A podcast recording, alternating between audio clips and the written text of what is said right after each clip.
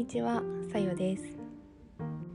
いつもは何のご挨拶もなく突然まなみと私の雑談が始まるんですけど、ちょっと今日は久しぶりな更新になってしまったので、オープニングトークを挟んで収録しています。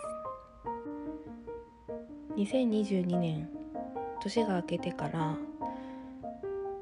お互いタイミングがつかめずあまり話せる時間が取れなかったのと12回話せた機会はあったんですが雑音が入りすぎて公開せずに終わってしまったということがありました。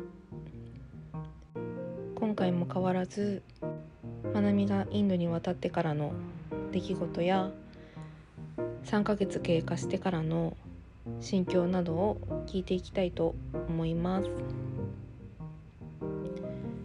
ではいつも通り暇つぶしに聞いてください。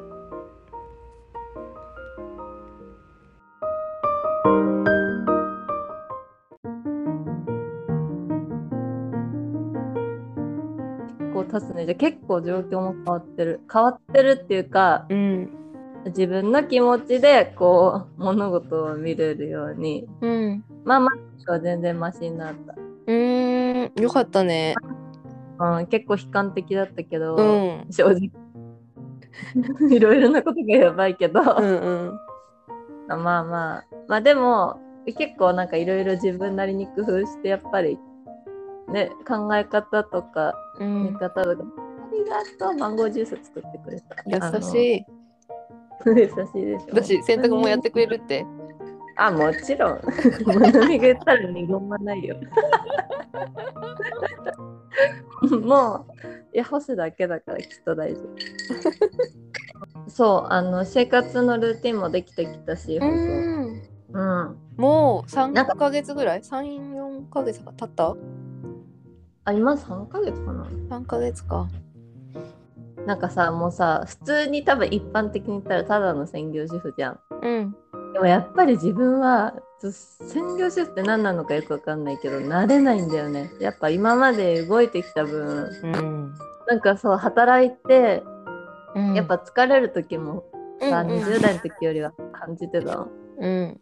多分それはでも仕事とかに対してなんか気持ちが違うからもっと真剣だからなったのからかなとか思ってたけどうん。なんか自分の時間がやっぱこういう風にできてうん。で前みたいに一人じゃないじゃん。うんうん。でそれで自分は幸せなのかなって思ったけどやっぱり自分は動きたい人なんだなっていうのはすごい今実感したから、あ動きたい人？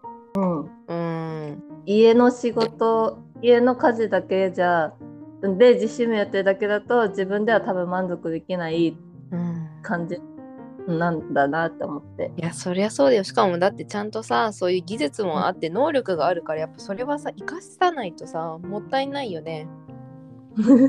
ねそうだよね。それは本当考えが捨ててはいけないものだなと思ってるから、うん。なるべくこう一日を今は自分のまあ仕事じゃないけど自分の充実を作ってルーティンにしてうんうんいい感じ。なんか。うんえー、ほんとでもちゃんやっとリズムがつかめてきたみたいな感じがね。そうねやっとだよやっと。でアジェもそれに合わせてくれるようになったから。うんうんうん。アジェって本当その日その日を生きるのなんか生きてるような人だから。なんだろう。まあもちろん夢とかそういうのはあるけどうん。なんか行動とかもなんかこう計画的にっていう感じではないよねやっぱり。えそれがちょっとなんか学びはストレスだったけどー、うん。今はなんかそういうのもなんか話し合ったりとかして、うんうんうん。2人でバランスを合わせてうん。やれてる、うーん。よかった。ちょっと一安心だわ。一時期本当に大丈夫かなそっちの生活って思ったからさでもどうかと思ったよやっぱ、うんやっぱねと人間性も似てるけどやっぱこういうインド人と日本人だからやっぱ違うところはやっぱ違うなって思うし。うーん。